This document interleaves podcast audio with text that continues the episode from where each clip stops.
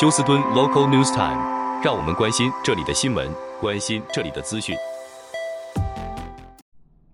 亲爱的听众朋友，您好，我是美君，很高兴在今天星期一的节目当中，在空中和听众朋友们一块的来关心一下发生于 Houston 和德州的重要消息。首先，我们来关心一下今天的天气啊。那么，从这个星期开始呢，德州几乎啊、在许多地方。都会呈现三位数字的高温。那么，其实，在昨天星期天就已经开始了。那么，现在气象局已经对德州许多的城市发出了炎热警报，并且呢，这个呃 heat advisory 就是警报将会持续到星期二的晚上九点钟。所以说，可以想象这一次的这个热浪的程度呢是十分的严重。那么，在早上的时低温呢，可能是在八十度上下徘徊。那么到了下午的高温会高达华氏一百度，而炎热指数呢，则是则是在华氏一百零五到一百零八度之间。好，接下来我们看一下，在今天星期一早上，那么啊、在休斯顿的法院中将会三度开庭审理 A.J. Armstrong 啊、是否谋杀了自己的亲生父母的这个案件。那么前两次的审讯都是因为所有的陪审团团员无法一致达到所要求的结果，因此称为 hung jury，所以整个案件被整个法庭程序被判无效。那么，在今天将会开始第三次的重新开庭审理。那么，当时 A.J. Armstrong 不过是十六岁，如今已经是二十二岁的他，还是一个孩子的爸爸，将会第三度受到媒体的关注。好，那么在过去这个 weekend 发生了。啊，几起枪击事件，其中一起是在 South Post Oak，警方表示，啊，有枪击事件造成了三人受伤，一人死亡，地点在 South Post Oak 靠近 Willow Bend Boulevard 的地方。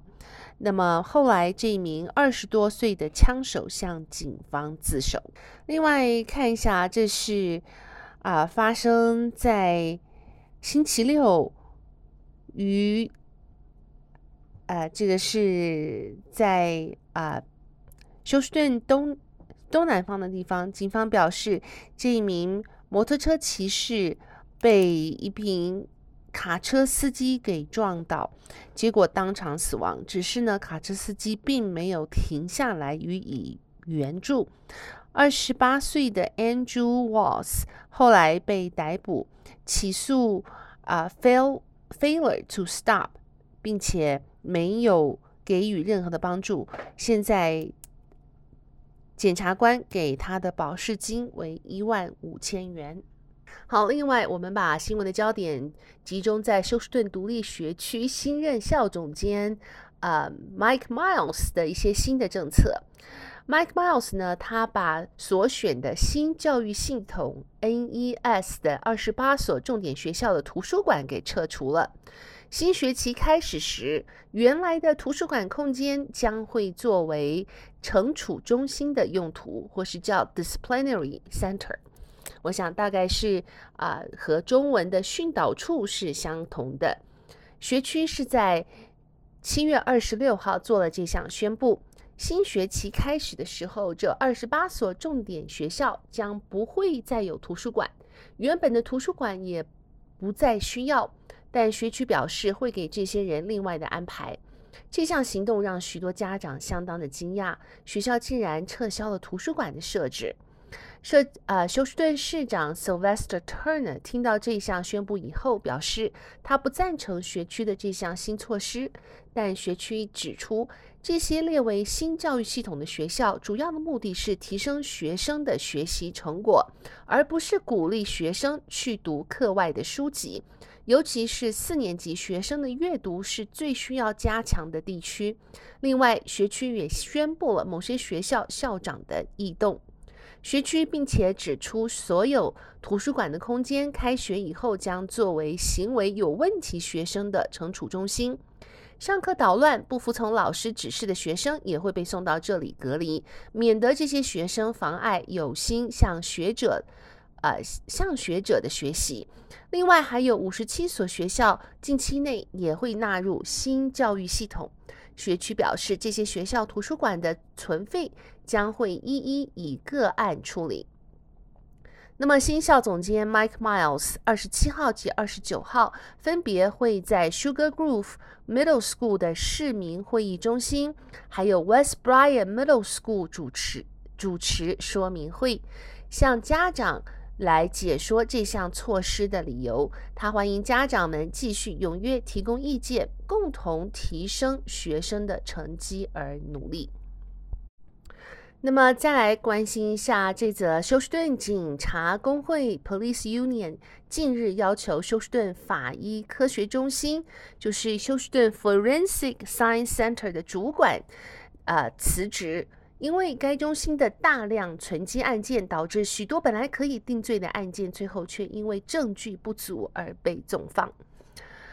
那么，工会的会长 Douglas Griffin 指出，因为法医中心的积存案件太多，因此法官只能够释放嫌犯了。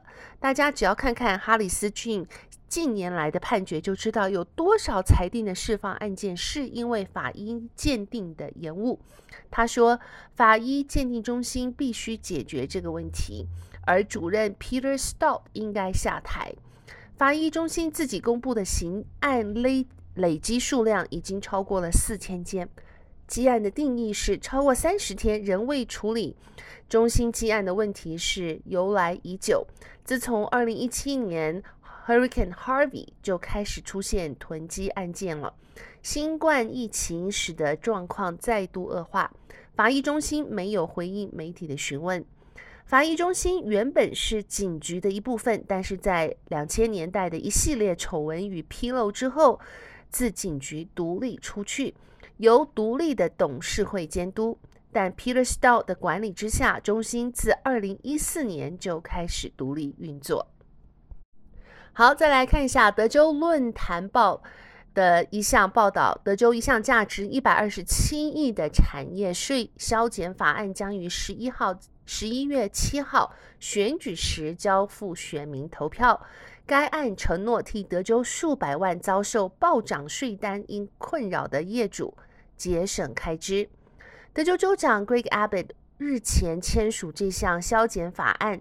正式结束德州共和党高层长达数月的谈判，但这些法案生效之前，德州居民需在年底选举中决定是否允许德州花费数十亿纳税人的钱，主要是过去两年人德州征税的税款来给付巨额的费用。一旦获得选民批准，考虑到选民过去向来是支持减税，批准可能性应该很大。该法案适用于明年一月到期的二零二三年税收法案。若选民批准的税收法案变更得到同意，大多数的变更将会自动生效。特许经营税法就是 Franchise Tax Code 百分之二十的估值上限和学校维护和营运税率变化都会出现在税单上。纳税人不需要采取特别的行动，已经获得房屋豁免的自住房产也将会看到福利自动从四万元增加到十万元。但是，屋主自己拥有的住宅内没有获得房债豁免，则需要通过所属县估值区办公室的申请，但大多数倾向。情况之下，豁免最多追溯两年。一旦房主成功获得豁免，就不需要每年重新申请，而且可以持续房主不再居住啊、为止。选民批准之后，这些变化将如何影响中小企业呢？若选民批准产业税削减，小商家、企业家们将会看到他们拥有的商业地产、学校营运与。维护税率每一百块钱估值会减少十点七分，此外，价值低于五百万元的商业地产也将受到保护，免受价值过度上涨影响。房屋估值呃估值上涨度为百分之二十，未来三年内将维持同样的上限，直到立法者和选民决定是否延长上限时间。企业不一定要将总部设在德州才能够获获得产业减税，他只要在州内拥有的土地不超过价值限制，则有资格获得相应的优惠。那么，若是企业主属于租户，将无法利用拟定的学校维护和营运税率减免百分之二十的估值上限，除非他们在商业租贷合同中将租金与产业税挂钩。但这些业主也可利用特许经营税的一些减免减免方式。这项减税计划还将使企业开始缴纳特许经营税之前的收入翻了一番。从一年的一百二十四万增加到两百四十七万，换句话说，浙江大约有六万七千家额外的中小企业从特许经营税名单中删除，不符合新的特许经营业征收企业将不需要提交零元纳税申报单，替他们节省行政和劳力的成本。新闻的最后，来关心一下德州高温仍然持续，多地。啊，每日最高气温将会在华氏九十度以上，甚至接到一百度。专家指出，尽管三位数字的高温对每个人来说都是痛苦的，但是对老人来说却是可以致命的。研究表明，老年人出汗和身体自行降温的效率不如年轻人。当温度过高受到刺激时，会增加心脏病、肺病和肾脏病潜在的疾病。极度炎热还会引发。啊，其他像是妄想症、思维混乱、丧失对周围环境的意识。同时，在高温的基础上，空气质量差会使人感到呼吸困难，尤其是已经有上呼吸道疾病的人。专家还指出，处药方处方药会使老年人对热更加敏感。由于治疗慢性阻塞性啊慢性阻塞肺病的抗胆。解能药将会降低人类的排汗能力。此外，药物在华氏六十八到七十七度的室温下保存效果更佳。如果在酷热的天气里不把药放在阴凉处，药物可能会失去药效。与此同时，专家也指出，社区和政府也应该给予此类问题更多的关注和支持，譬如对极端天气预警系统进行公共投投资，提供老年人送往降温中心以及医院的乘车服务，利用地理信息系统帮助急救人员识别老年人高度集中的社区。以及在家中安装节能空调等等，专家认为未来老年人面临的高温风险只会加剧，需要公共政策来应对更多闷热天后带来的健康成本。好的，亲爱的听众朋友，谢谢您收听美君为您翻译、编辑、播报德州以及休斯顿方面的新闻，特别感谢世界日报提供的资料，在这边祝福大家有一个愉快的星期一，我们明天同一时间再会，拜拜。